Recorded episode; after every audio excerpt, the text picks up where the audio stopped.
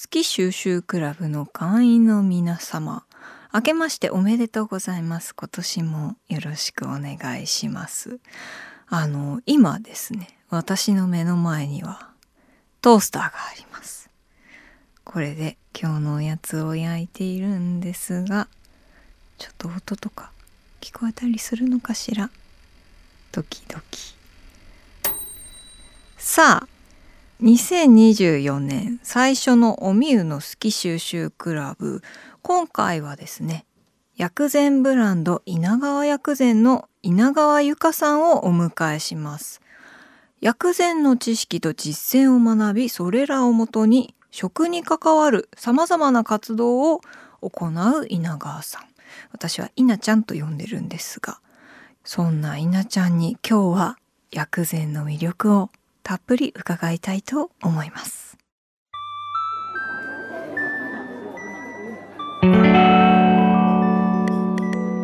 賑やかな大通りから一本路地を入ったところにある町の小さな喫茶店。テーブルを通り抜けた先には小さな扉。ここが好き収集クラブの入り口。美味しいお菓子を食べながらあの人やこの人の好きを収集する秘密のクラブ。会員番号00番は私おみゆこと小谷美優。今回は稲川薬膳の稲川由香さんと一緒に好きを集めていきます。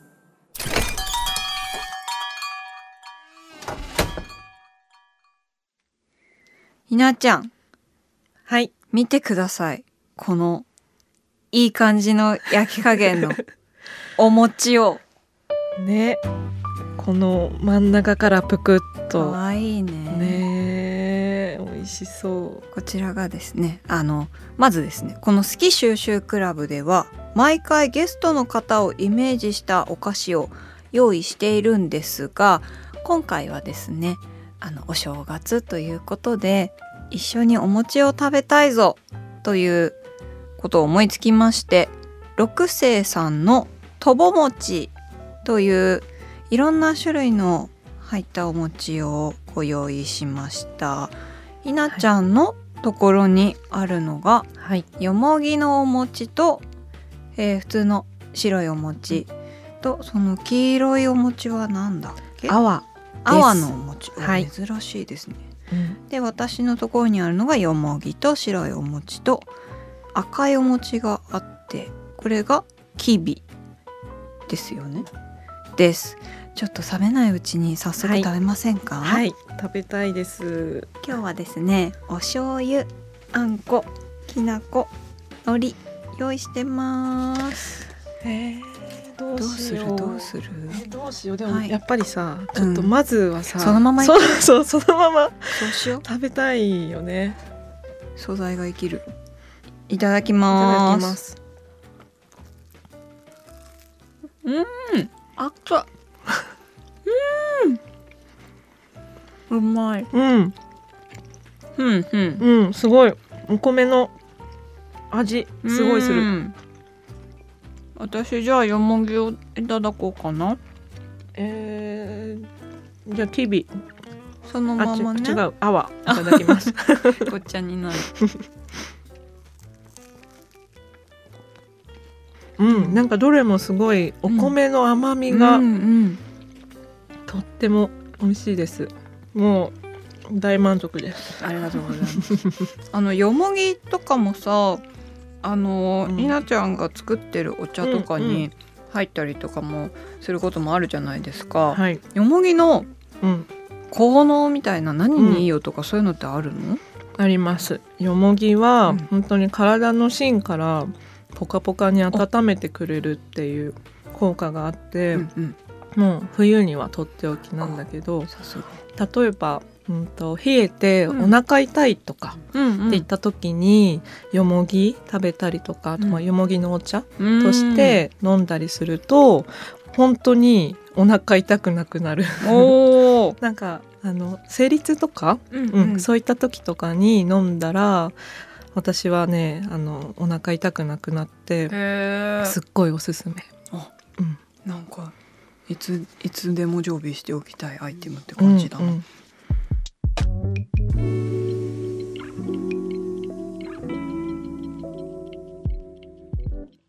今日はですね稲ちゃんの好きを収集したいと思っているんですがその前にまず稲ちゃんの薬膳のお話を伺いたいと思いまして、はい。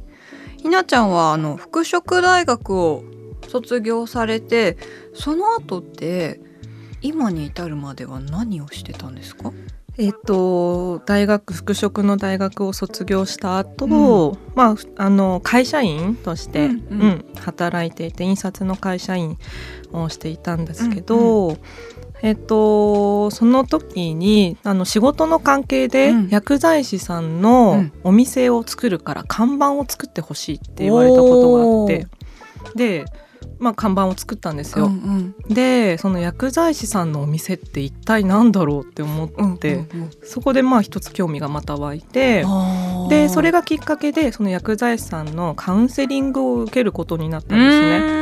ううん。ん、でまあ私は至って健康児だったんだけど 健康だからこそ医者にも行かないし、うんうん。自分の体の状態ってなんか分からなかった、ううん。んなんかそれがすごく不安に思ったことがあっなてるほど。うん、でそれで自分の体を知りたいなと思って、うんうんうん。カウンセリングを受けることにして、じゃあそれまではうん、もう全然薬膳っていうことも全全く。そう、ま出会いがなかった。それが初めてだった。そう初めてででした、そうなんです。で、あのその方に受けるってなった時に、あの漢方を用いて私の体を見てくれて、でその時に私の抱いていたこの不調、まあ、ちょっとしたねうん不調とかを、あの全部こう言い当てられるようなのを経験して、そこですごく「え漢方って一体何なんだ?」っていう興味が湧いて、なるほど、はい、そこが始まりでしたね。えーそこから、じゃあ勉強していっうん。て資格を取ったりとかですか、そうそうですね、うん。あの漢方のうん。そのスクールがありまして、うん。うん。でそこで勉強を、うん、今もまあ続けてはいるんですけど、うん。うん。もうかれこれ3年4年とかそれぐらいちょっと勉強をしています。なんかあの薬膳って聞くと、うん。多分あのこのお話聞いてる方も思う方が多いと思うんですけどなんかいろんなものがあったりとか、まあちょっとハードルが高そううん。みたいなうん。感じの印象があって実際私も最初はうん。すごい難しそう。だから何を選べばいいかとかも思ったしうん。って思ってたんだけど実は私はあの稲ちゃんのワークショップに参加をしましてそのワークショップっていうのが植物園の中を稲ちゃんと参加者のみんなで歩いて、うん。でそこに生えている植物を見ながらひなちゃんがその植物の効能だったりとかそういうものをお話ししてくれるっていうものだったんですけどはい、それに参加したらうん。すごい一気に身近に感じたの。うんなんか自分が知ってる植物うん。とか普段よく目にして公園とかでうん。目にしてたりとかするものもあこれもそうなんだとか、うん。これはこうなんだっていうのがすごい知れて、うんうん。そういう知識もちゃんとうん教えてくれるけど、こういう寒い時だからこうだよねとか、んそういうすごくみんなに身近なエピソードを交えて話をしてくれたから、より一層距離が縮まったというか、うん。だからそこからね今私はすごく興味があるんです薬膳に。いやすごくあのそう感じ取っていただいて嬉しいです。本当にあの薬膳というのは、うんうん。まあ、漢方っていう大きなくくりの中に薬膳というものがあって、うんうん。でしかもその薬膳っていう言葉の意味は、うん。その人に合った食事っていった意味なんですよ。なので本当におみゆさんに今感じてもらった身近なこと、うん。うんなんです。あの季節のね食材を食べるだけで、うん、その人の体の健康になるし、うんうん、であと風邪の時に生姜食べたりとか、うん。うん、あとネギを食べたりとかするようなこと、うん、みんなね、うんうん、みんな結構知ってるじゃないですか、うん、それこそがもう薬膳。身近にありふれた薬膳。みんな知らない間に薬膳やってるんだよっていうことですよね、うん、そうですへこの今多分ここまで聞いていてもこう薬膳とか漢方とかに、うん、多分興味を持ってくれた人たくさんいると思うんだけど本当にいろんなものがありすぎて、うん、何から選んだらいいのかなんか、そういう効能からなのか、好きなものからなのか、こうしたいとかそういう思いからなのかとかあと気軽に取り入れるには、うん、そういう季節の野菜食べたり、うん、そういう風で生姜ネギ取り入れるとかもそうだけどあと他になんかそういう気軽にできる方法とかって何かあったりするのかな、あのもうあのスーパーには、もう毎月の、毎日の旬な野菜が、とか果物とかが置かれているわけだから、もうスーパーに行くだけで、うんうん、あの 自分の冷蔵庫かのように思っていただいて、うんうん、スーパーに行って食材を買う、うんうん、それだけで私は十分だなというのを思っています。うんうん、あとなんかお茶とか、うん、そういうものも、お茶として飲むのもうん、そういう薬膳としての方法の一つですよね。うん、そうそうです。お茶も、うん。うん、あのやっぱり効果っていうのがあって、うんうん、えっと、やっぱ体をねポカポカに今もう寒くなってきたし、うんうん、体をポカポカにしたいなっていうのであれば、やっぱり発酵しているものっていうのが体を温めるっていう効果の一つであるので紅茶やっぱり。紅茶、うんということで、はい、ちょっとわざとらしい振りになっちゃったんですけど 今日は稲ちゃんがお茶を持ってきてくれたので、今から入れてくれます。はいじゃあ入れます。今日のお茶は何が入っているのかしら？はい。えっと今日のお茶はあの焙煎されたウーロン茶によもぎをちょっとプラスしております。先ほど。さっきのお餅にも出てきたよもぎ。はいこれでポカポカに体が温まれたらいいなと思っています。外は寒いですからね。お茶もさいろんな種類があるよね。稲ちゃんが作っている、うん、稲川薬膳のブレンドブレンドティーというんですか、ブレンドティー、うんうん、はい。私も大好きでいろんな種類飲んでるんですけど他にはどういうものが？うんとやっぱりその季節に合わせた、うんブレンドっていうのは一番に考えていて、うんうん、まあ、さっき言った冬は体がポカポカになるものとか、うんうん、まあ、ちょっとのんびりできるものとか、うん、で夏だったら体がリフレッシュするもの、うん、冷まして熱を冷ましてくれるものとか、うん、そういったのはまず第一前提として考えている。あの漢方っていうと、漢方薬みたいな、うん、そこまでついてイメージしてる人も覚えてる人も多いかもしれない。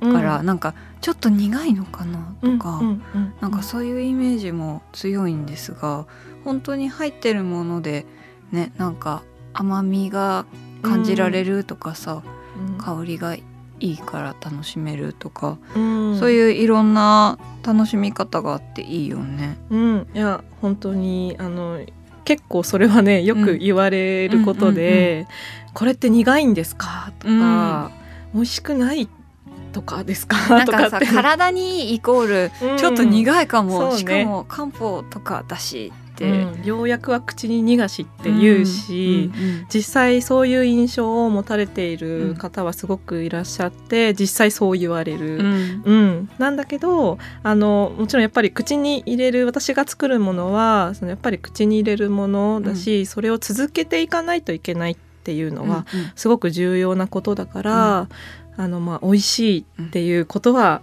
もう大前提として作って美味しいんですよ皆さんどうかしらお茶の方は、はい、入れますね今ね。あー綺麗な色。香りを嗅いでみよう、うん。あはーもうほっとした。うん。すごい綺麗な金色で透き通った。いただきます。うん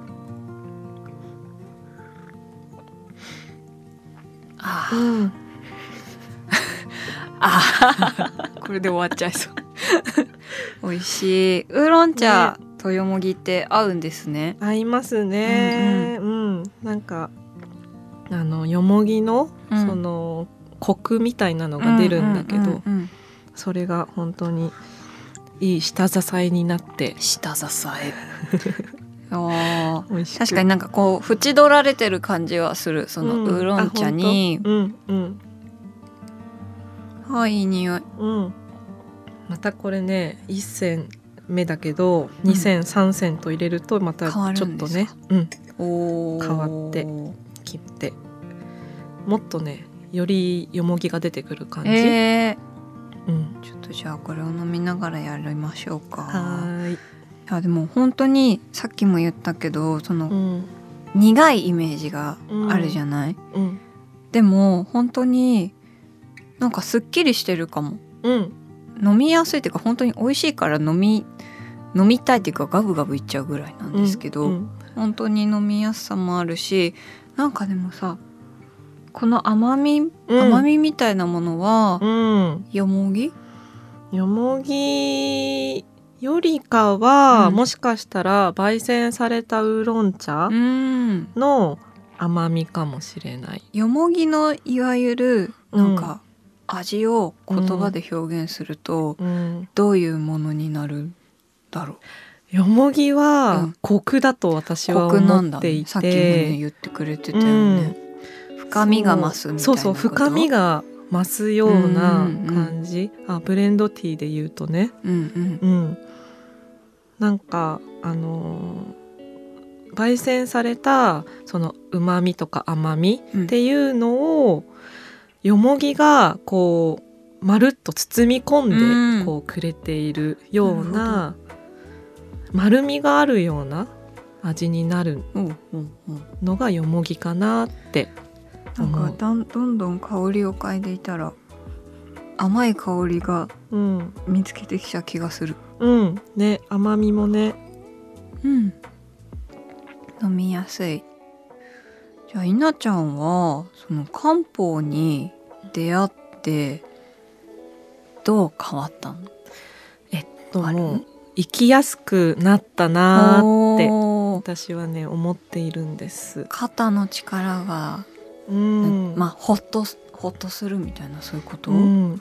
あのー自分うのん。不調がうん。どうして今こうなっているのかうんとかっていうのが理解漢方的に理解できるようになった、うんうん。でそれはその自分を理解しているってことにつながっていると思うんだけど、その自分がを理解することっていうのは、自分の体と心の足並みが揃うような感じっていうのかな、うんうんうんなんかそれがこう自然と理解することによってできるようになったような気がしていて私は。うんうん。うん、なんかそうするとこうあなんか生きやすくなったなーってこうふと思った時はねうんうんあったかな。ああなるほどうね、ん。確かに何かそういうねちょっと心配なことがあると、うん。それに集中しちゃったりとかもするけど、そういうもの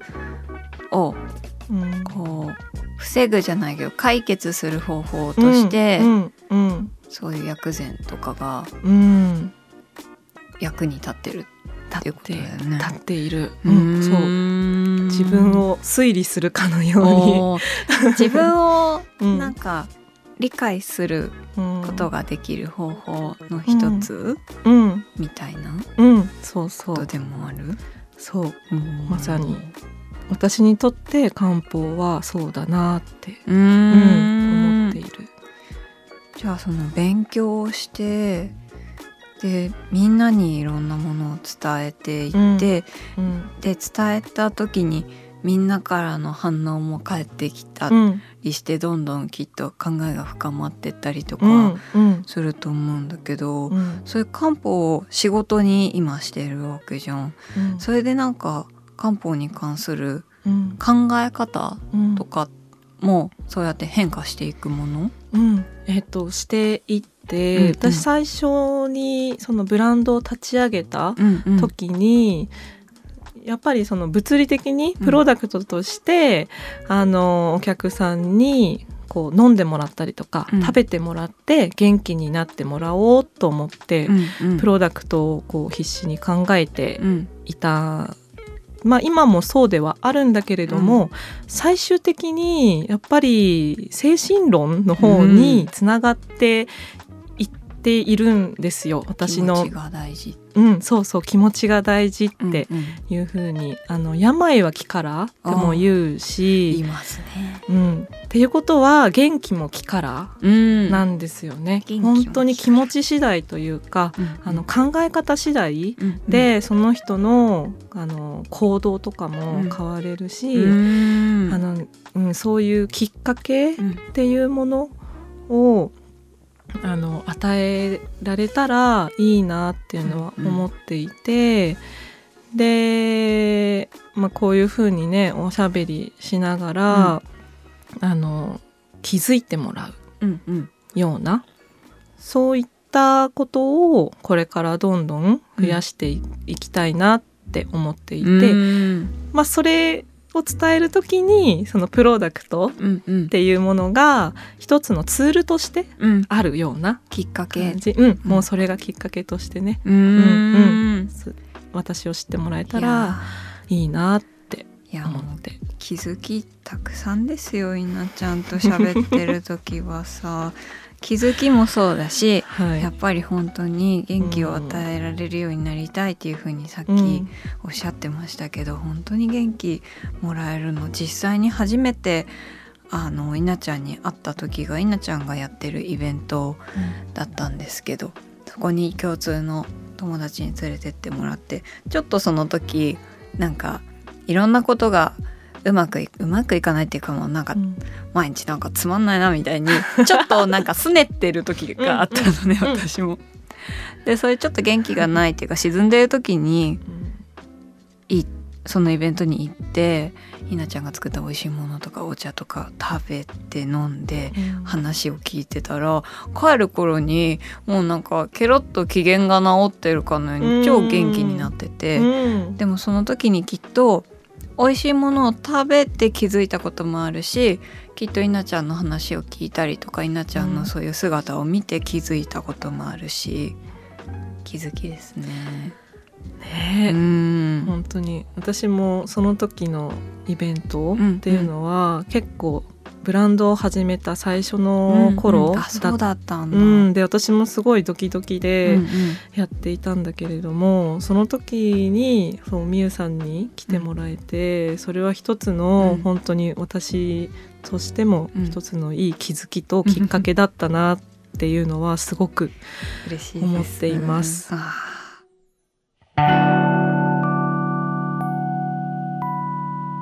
おみゆの好き収集クラブ。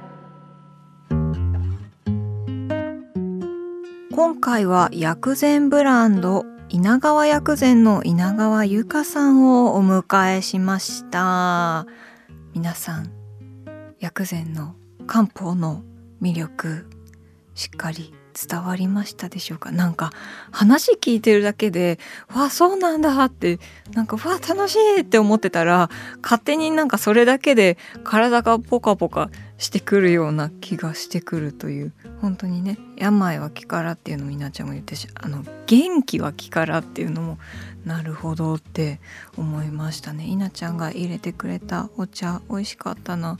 焙煎ウーロン茶とよもぎのブレンドのお茶だったんですけどすごく飲みやすくてすっきりとしてそして甘みもあるという美味しいお茶でしたがちなみにもうすぐ七草がゆの日前日の節句の行事食の七草がゆがありますけどこの七草セリナズナ五行箱べら仏の座鈴菜鈴代っていう春の七草ありますよね。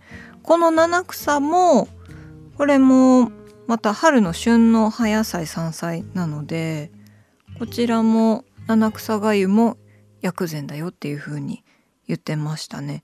あのお正月に暴飲暴食ついついしちゃうじゃないですか。そういうものをですねこの七草がゆを食べて、まあ、デトックスとかしてっていうのであこれも薬膳かって思ったらえあれもかなこれもかなっていろいろ浮かんじゃいましたけどすごい楽しい知識が増えたなと思いました。今日私が稲ちゃんから収集した好きをコースターに書きたいと思います。うーん。すごいいろんな面白い話があったからな。はい。書けました自分を推理するための手段の一つ。あの稲ちゃんが薬膳とか漢方を勉強していろいろ考え方が変わったりとかもしてでそういうものを用いて自分の気持ちだったりとか体の状態を知ることができてすごくそれがね良かったっていうふうに言っていたのでこの言葉にしました。ではこちらもガランス瓶に入れたいと思います。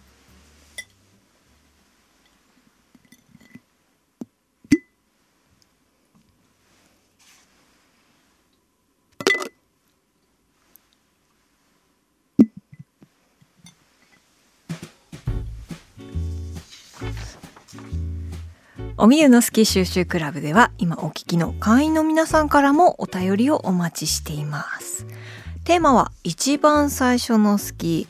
通称ファースト好き。そして今あなたが収集しているものことです。